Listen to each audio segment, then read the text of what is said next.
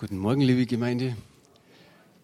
Ich habe jetzt da drüben das Fenster zugemacht. Wir können in Zukunft immer das Fenster zulassen. Wir müssen nur hinten in der Regie Bescheid geben, dass einmal kurz die Lüftung eingeschalten wird. Da kommt Frischluft vom Hof rein und die alte Luft kommt auf die Straße hinaus. Also es ist genauso, wie wenn wir das Fenster aufmachen, bloß schonender für die Nachbarn. Gut. Vor kurzem hat eine Schwester zu mir gesagt, Mensch Franz, das wäre doch mal eine Idee, wenn du deine Lebensgeschichte so am Sonntagvormittag mal erzählst. Dann habe ich zu der Schwester gesagt, sie kommt nicht so regelmäßig, habe zu ihr gesagt, du, ich glaube, die Gemeinde weiß insgesamt schon so viel von meinem Leben, fast ein bisschen mehr wie ich selber. Aber ob das so eine gute Idee ist, die meisten werden dann sagen, oh, schon wieder Wiederholung, das haben wir alles schon gehört. Aber wie die Schwester mit mir spricht, ist mir eine Bibelstelle eingefallen. Und zwar, wie ich Christ geworden bin vor 30 Jahren, habe ich zu Gott gesagt, das war so ungefähr mein erstes Gebet, Herr, jetzt musst du mir helfen, dass ich die Bibel lesen kann. Er wusste und ich wusste es auch, ich bin kein Leser. Ich glaube, ich habe ein Buch einmal angefangen zu lesen bis Seite 50 habe ich es geschafft und dann habe ich das, glaube ich, weggelegt oder wieder ein halbes Jahr später wieder von vorne angefangen. Ich bin nie über Seite 50 gekommen, weil ich einfach kein Leser war. Und das Buch hat mich nicht interessiert, aber jetzt wusste ich, sage ich, jetzt bin ich dein Kind, jetzt muss mir helfen. Und ich habe gesagt, in einem Jahr möchte ich wenigstens das Neue Testament durchlesen. Und ich habe es in zehn Monaten geschafft. Ich war richtig happy, aber ich habe wirklich durchgelesen. Ich bin nicht hängen geblieben, Vielleicht so ein Stück, dass man sagt, okay, die Bibelstelle, die interessiert mich, ich verstehe sie nicht genau, aber ich lese halt einfach weiter, damit ich bis zum Schluss hinkomme. Und eine Bibelstelle hat mich total getroffen und das ist dieses, was auch der Titel heute Morgen ist, Balken oder Splitter. Und jeder kennt diese Stelle, ist zweimal in der Bibel drin, im Lukas-Evangelium und im Matthäus. Und ich lese aus Matthäus vor, da heißt es in Kapitel 7, die Verse 3, 4 und 5, was aber siehst du den Splitter, der in deines Bruders Auge ist, den Balken aber in deinem Auge nimmst du nicht wahr? Oder wie wirst du zu deinem Bruder sagen, erlaube, ich will den Splitter aus deinem Auge ziehen, und siehe, der Balken ist in deinem Auge.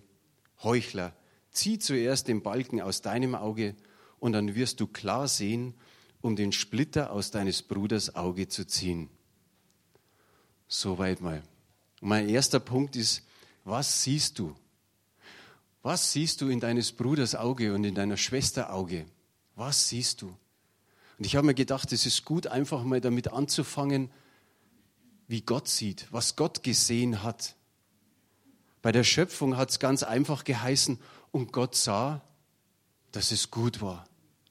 Er hat sich das angeschaut so jeden Tag und es war gut. Und als er den Menschen schuf, dann heißt es im 1. Mose 1, Vers 31, und Gott sah alles, was er gemacht hatte, und siehe, es war sehr gut. In älteren Übersetzungen wird es ganz klar dargelegt, dass wie der Mensch gemacht wurde, dass es dann hieß, es war überaus gut. Darum steht in manchen Übersetzungen einfach, es war sehr gut. Der nächste, dann vergehen schon einige Jahrhunderte und Jahrtausende, Zephania 3, Vers 17. Da heißt es, der Herr, dein Gott, ist in deiner Mitte ein Held, der rettet. Er freut sich über dich in Fröhlichkeit und er schweigt in seiner Liebe. Er jauchzt über dich mit Jubel. So könnte man in der Früh auch aufwachen, dankbar sein und sagen, wow, der Herr freut sich, jauchzt mit Jubel über mich. Manchmal fühlen wir uns nicht ganz so. Aber stellt euch vor, da sind schon einige Jahrtausende vergangen seit der Schöpfung und trotzdem hat Gott noch keine grauen Haare, sondern er freut sich über sein, über sein Volk, er freut sich über dich und mich und sagt einfach, ich juble über dich mit Jauchzen. Wie schön ist es? Und können wir uns vorstellen, wenn wir jetzt wieder zurückgehen zur Schöpfung, wie begeistert Gott war, als er das Ebenbild den Menschen geschaffen hat. Ich kann mir richtig vorstellen, dass Gott Vater, Gott Sohn und Gott Heiliger Geist so richtig eine Feier gehabt haben. Jetzt war das alles vollbracht, es war sehr gut Und ich sage mal einfach so wie heute, sie haben Party gemacht. Sie haben gefeiert, sie haben sich gefreut, dass alles so gut gelungen ist.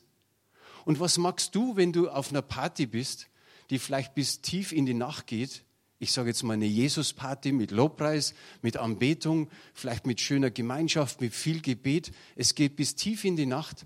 Was magst du am nächsten Tag? Ruhen. Einfach mal ruhen. Und Gott hat es genauso gemacht. Er hat sich gefreut, wie alles wunderbar gelungen ist.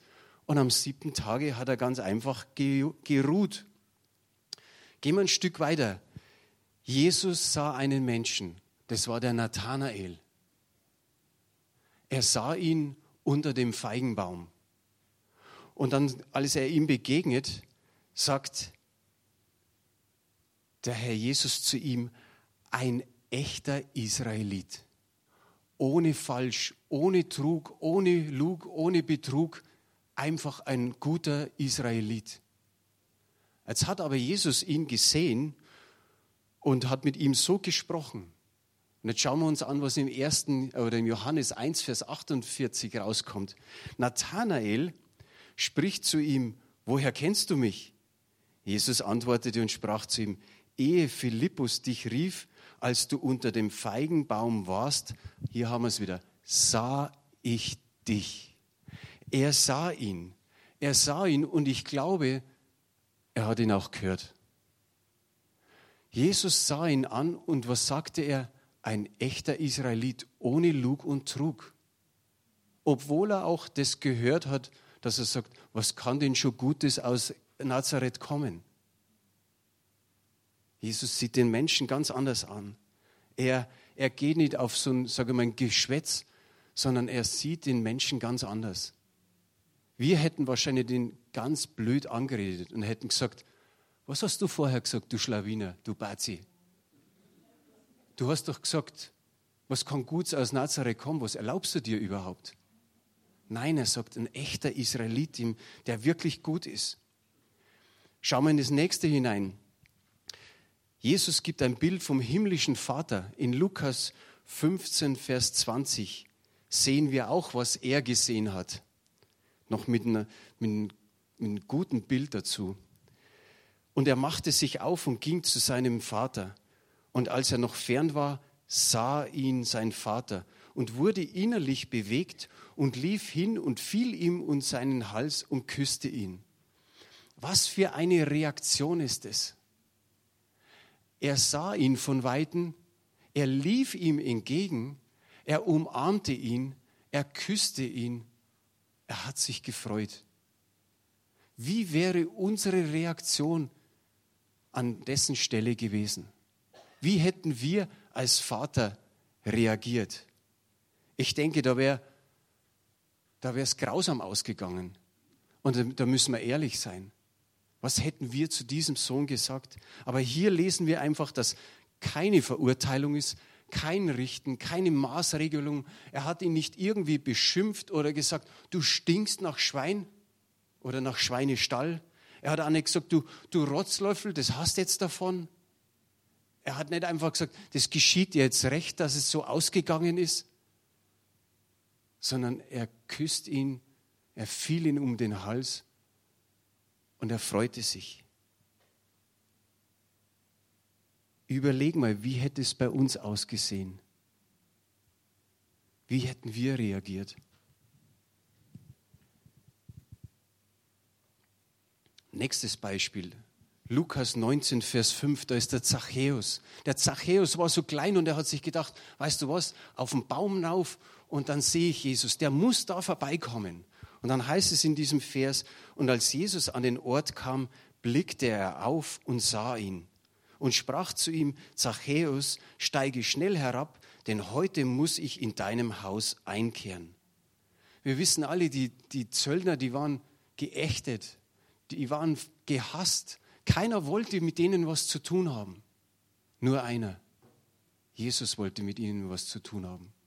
Und wir kennen die Geschichte. Er geht mit ihm nach Hause. Er kehrt bei ihm ein. Er kehrt in seinem Herzen ein. Das ist eine radikale Bekehrung gewesen mit Haut und Haaren, mit seinem ganzen Herzen. Und die ist hineingegangen bis in den Geldbeutel. Denn der hat dann alles was er betrogen hat, hat er vierfach zurückgezahlt und er hat den Armen sein Geld gegeben. Aber mir geht es heute Morgen nicht um den Geldbeutel. Mir geht es darum, was siehst du? Was siehst du in deines Bruders Auge? Wie siehst du ihn? Ich denke mal, es ist ein Stück weit kulturell bedingt, dass wir Deutsche alles perfekt haben wollen. Da stehen vielleicht zwei da und die schauen da raus und sagen, der eine sagt, schau mal, was für ein schöner blauer Himmel. Ist doch wirklich Hammer, oder? Dann sagt der andere, aber ganz hinten ist eine Wolke. So sind wir Deutschen oft. Und ich denke, ja, okay, wir sind pünktlich, wir sind fleißig, wir machen keine Fehler, wir betrügen nicht, wir sind gerecht, wir haben unsere Meinung, wie die Elisabeth vorher gesagt hat, und die ist auch die richtige. Und erst recht, wenn wir Christ sind. Dann haben wir erst recht recht. Obwohl, ja, und es kann auch noch passieren, dass wir vielleicht als Christen mit Steinen werfen. Obwohl Jesus gesagt hat, dass nur der ohne Sünde ist, mit Steinen werfen soll. Oder wir richten, obwohl Jesus sagt, richtet nicht. Damit bin ich beim zweiten Punkt. Vor diesen Versen, die wir da über den Balken und den Splitter gelesen haben, steht in Matthäus 7, Vers 1 und 2, richtet nicht, damit ihr nicht gerichtet werdet. Denn mit welchem Gericht ihr richtet, werdet ihr gerichtet werden und mit welchem Maß ihr messt, wird euch zugemessen werden. Wow. Stell dir vor, das sind zwei Gläser. Das eine ist richtig voll, das bist du, und das andere ist leer. Und du schenkst dem anderen richtig ein. Nicht so schön, wie es die Bibel eigentlich sagt, voll einschenken, sondern du schenkst ihm wirklich eine ein, weil du ihn richtest, weil du ihn verurteilst. Dasselbe Maß bekommst du zurück. Aber nicht von dem anderen, sondern von Gott. Jesus bewegte sich mit diesen Worten in Vorstellungen, die dem jüdischen Denken wohl vertraut waren. Ich habe da nochmal eine Folie. Die Juden sagten, sechs Werke seien es, die die Menschen glaubwürdig machen. Das Lernen, das Besuchen von Kranken, Gastfreundschaft, Gebete, Kindererziehung im Sinne des Gesetzes und gut über den Mitmenschen denken und reden. Auch für die Juden war es eine heilige Pflicht, dass sie, ich sage mal, milde urteilen, dass sie es an Güte nicht mangeln ließen. Und wir können von uns sagen, keiner kann sich davon freisprechen, andere zu Unrecht verurteilt zu haben. Und ebenso wenig jemanden, der nicht unter falschen Beurteilen, Beurteilungen zu leiden hatte. Kaum ein Gebot wird so hartnäckig übertreten und nicht beachtet. Wie schnell sind wir dabei, über den anderen zu reden? zu richten, zu verurteilen. Ich habe nochmal eine Folie. Aus drei Gründen sollten wir niemanden richten. Erstens, wir kennen nie den ganzen Sachverhalt oder den ganzen Menschen. Richte niemanden, bevor du selbst in der gleichen Lage wie er gewesen bist. Zweiter Punkt, es ist nahezu menschenunmöglich, streng unparteiisch zu urteilen. Ich habe eine Erzählung gelesen, ein persischer äh, Richter wurde bestochen, weil er ein falsches, ein ungerechtes Todesurteil ausgesprochen hat. Hat ihn der König hinrichten lassen. Und er hat ihm die Haut abziehen lassen, präparieren lassen und über diesen Richterstuhl drüber gezogen, damit die anderen Richter nicht mehr irgendwie vom Vorurteilen beeinflusst sind. Von den alten Griechen heißt es, dass sie Gerichtsverhandlungen im Dunkeln hatten, dass sie sich nur von den Gegebenheiten beeinflussen ließen. Wer hat schon mal Voice of Germany gesehen? Ganz ehrlich, ist nicht schlimm, keine schlimme Sendung. Singen welche und der Beste ist halt die, die Stimme Deutschlands. Die Jury sitzt mit dem Rücken zu, zu den Sängern und zu den Sängerinnen, damit sie nicht einfach auf das Aussehen gehen oder auf den Stil oder was auch immer sie beeinflussen könnte, sondern sie wollen nur die Stimme hören. Und jetzt kommen wir zum dritten und wichtigsten Grund, warum wir niemanden richten sollten. Jesus sagt, niemand ist so ein guter Mensch, dass er den anderen richten dürfte. Schau dir mal den dritten Punkt nochmal genau an. Jesus sagte, niemand ist so ein guter Mensch, dass er den anderen richten dürfte. Willst du das einmal deinem Nachbarn sagen und lass es dir auch sagen? Das ist ganz wichtig. Sag mal einfach den dritten Grund, warum er nicht richten soll. Einfach deinen Nachbarn. Darf gerne ablesen von, muss nicht auswendig können. Kann ich dabei einen Schluck trinken?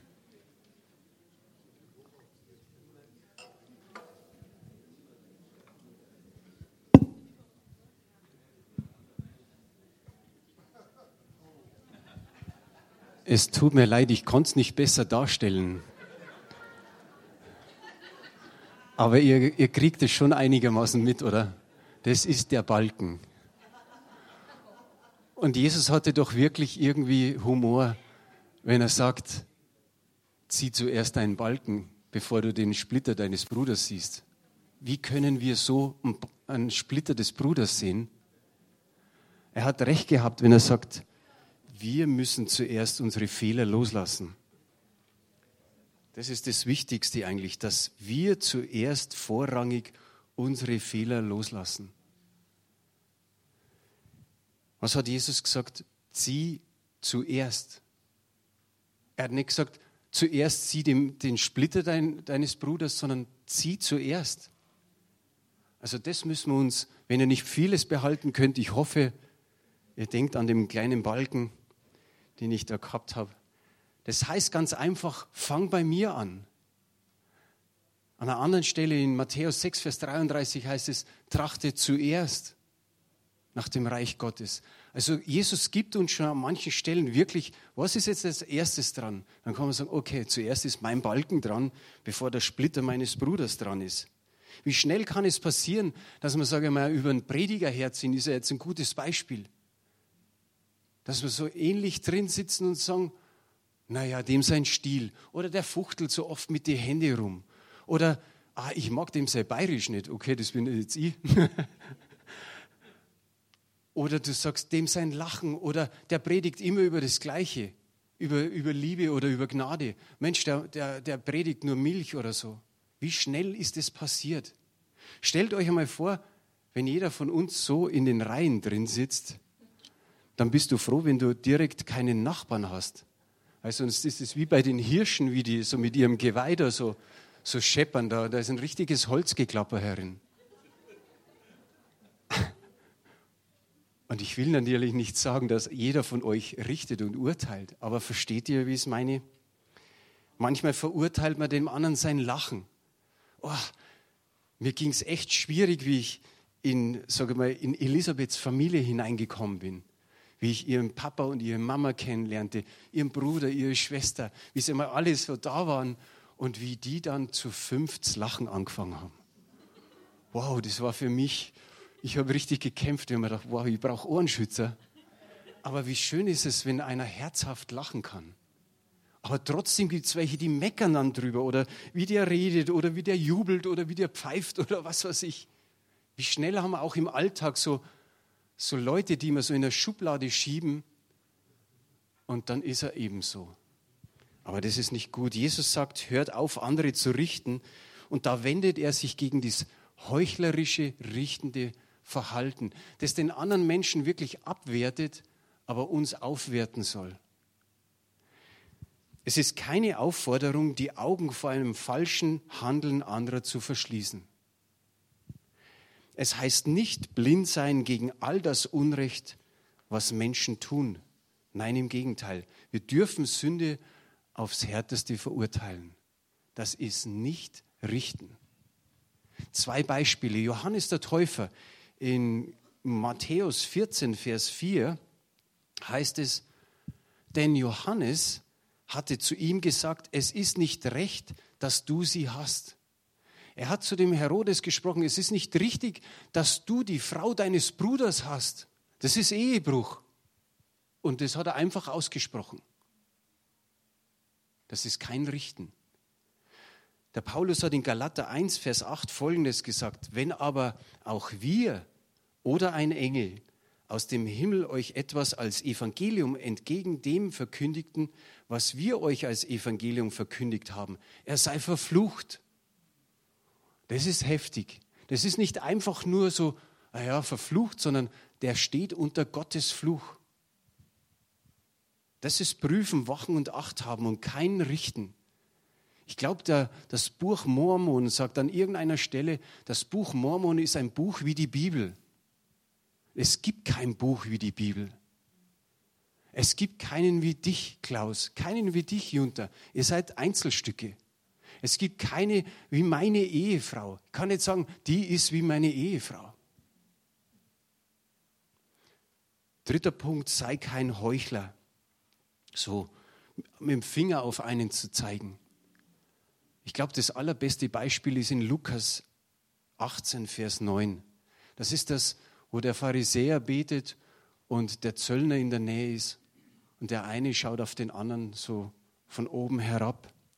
Und dann heißt es, es sprachen aber auch, äh, er sprach aber auch zu einigen, die auf sich selbst vertrauten, dass sie gerecht seien und die übrigen verachteten dieses Gleichnis. Und dann kommt's, bin ich froh, dass ich nicht so bin wie die, wie die, wie die.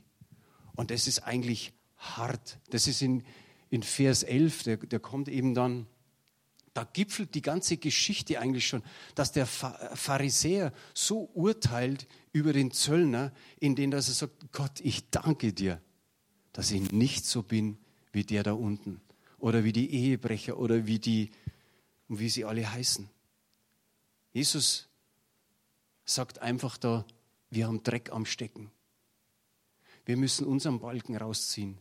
Wir müssen unseren Dreck wegbringen, bevor wir unserem Nachbarn, unserem Freund, unserem Bruder irgendwie helfen wollen, dass der kleine Splitter rausgeht.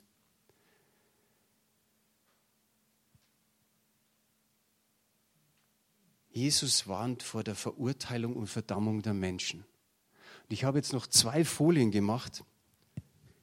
Das passt zu dem Pharisäer, da heißt es einfach, es ist ein Geist, der Selbstgerechtigkeit und Kritik sucht, der Freude daran empfindet, andere schlecht zu machen, der im Gegensatz zu den Aussagen von 1. Korinther 13 handelt, das ist das hohe Lied der Liebe, der Nebensächlichkeiten wie Hauptsachen richtet, der sich über die Fehler anderer freut, der Dinge und Menschen beurteilt, die ihn nichts angehen, der Vorurteile zum Maßstab seines Urteilens macht, der Dinge beurteilt, die er nicht zu beurteilen vermag, der keine Bereitschaft zum Verständnis, zur Barmherzigkeit und zur Vergebung zeigt und der Menschen verurteilt und verdammt und sich damit anmaßt, was alleine Gott zusteht. Wie leicht finden wir bei diesen neun Dingen etwas, wo wir sagen, okay, da ertappe ich mich auch. Und ich glaube, so wie ich es vorher vorgelesen habe, oder wo war das? Ich weiß jetzt gar nicht mehr. Kaum ein Gebot Jesu wird so hartnäckig übertreten oder nicht beachtet, als wie dieses Richten. Wir stellen es dann manchmal vielleicht ein bisschen besser hin, aber es ist nicht so gemeint. Wir wollen einfach irgendwie selber besser dastehen und den anderen schlecht machen. Und das soll aber mehr, mehr verändert werden. Ronny hat letzte Woche eine Bibelstelle vorgelesen aus Johannes 3, Vers 17. Denn Gott hat seine Welt, äh, seine, seinen Sohn nicht in die Welt gesandt, dass er die Welt richte, sondern dass die Welt durch ihn gerettet werde. Jetzt ist die Frage an uns heute Morgen, wozu sind wir auf die Welt gekommen? Jesus ist gekommen, nicht um zu richten, sondern um zu retten sind wir gekommen, um zu richten? Was ist unser Auftrag? Segen oder Fluch? Gottes Liebe zeigen oder Ablehnung? Richten oder ermutigen? Loben oder schimpfen? Dienen oder sich dienen lassen? Verurteilen oder einfach gnädig zu sein?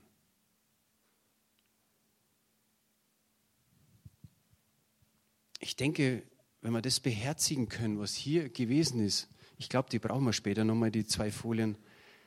Wenn wir das beherzigen, dann hilft es unserem Miteinander und auch dem Miteinander mit, mit anderen Menschen. Es ist gut, da immer wieder mal drüber nachzudenken. Können die Lobpreiser nochmal nach vorne gehen? Ist es nochmal möglich irgendwie? Ihr habt noch ein bisschen Zeit, ich brauche noch ein kleines bisschen was. Ich habe das gestern gelesen und habe mir gedacht, irgendwie passt es so, so dazu, wenn es um den Bartimäus geht. Der Bartimäus war ein Blinder und es steht in Markus 10, das ist so das letzte Stück von Markus 10. Und der, der sitzt einfach da. Und eins tut er. Er hat irgendwie gehört, Jesus muss in der Nähe sein und es heißt nur, dass eine Menschenmenge mit Jesus unterwegs war. Und er schreit von Weitem, Jesus von Nazareth, Sohn Davids, erbarme dich. Und er schreit es mehrmals. Und sie kommen immer näher, Jesus mit der Menschenmenge.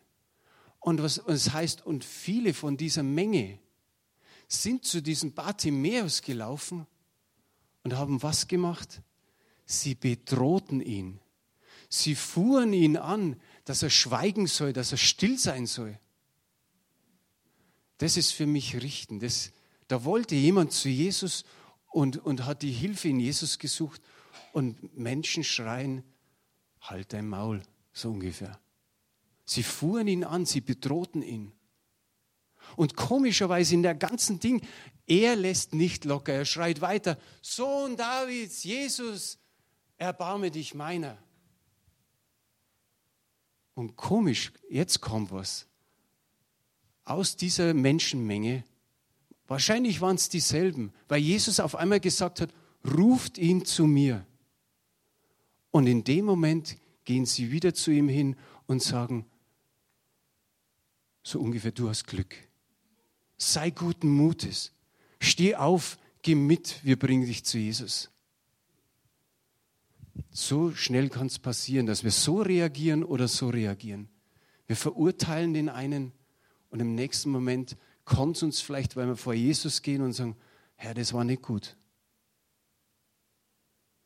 So, Kerstin, vielleicht kannst du nochmal die zwei Folien kurz einblenden. Vielleicht schauen wir jede Folie mal kurz nochmal an, dass jeder so für sich sagt, Herr, vergib mir da. Und dass wir danach nochmal kurz in Lobpreis gehen. Und Ronny hatte gestern nochmal so den Gedanken, wir sollten nochmal für, für die Kranken beten. Und wir wollen das auch nochmal anbieten. Du kannst auch nach vorne gehen und sagst, oh, ich habe echt so was wie einen Richtgeist. Wollt ihr mit mir beten? So, dein Anliegen, ob du jetzt betest für dieses, was in der Predigt vorgekommen ist, oder nochmal für Heilung an, an Geist, Seele und Leib. Egal. Wir wollen das nochmal anbieten. Wenn das Gebetsteam da ist, dann dürft ihr euch nach vorne begeben. Aber schaut vorher nochmal diese zwei Folien kurz an und denkt darüber nach, was vielleicht bei euch sein könnte.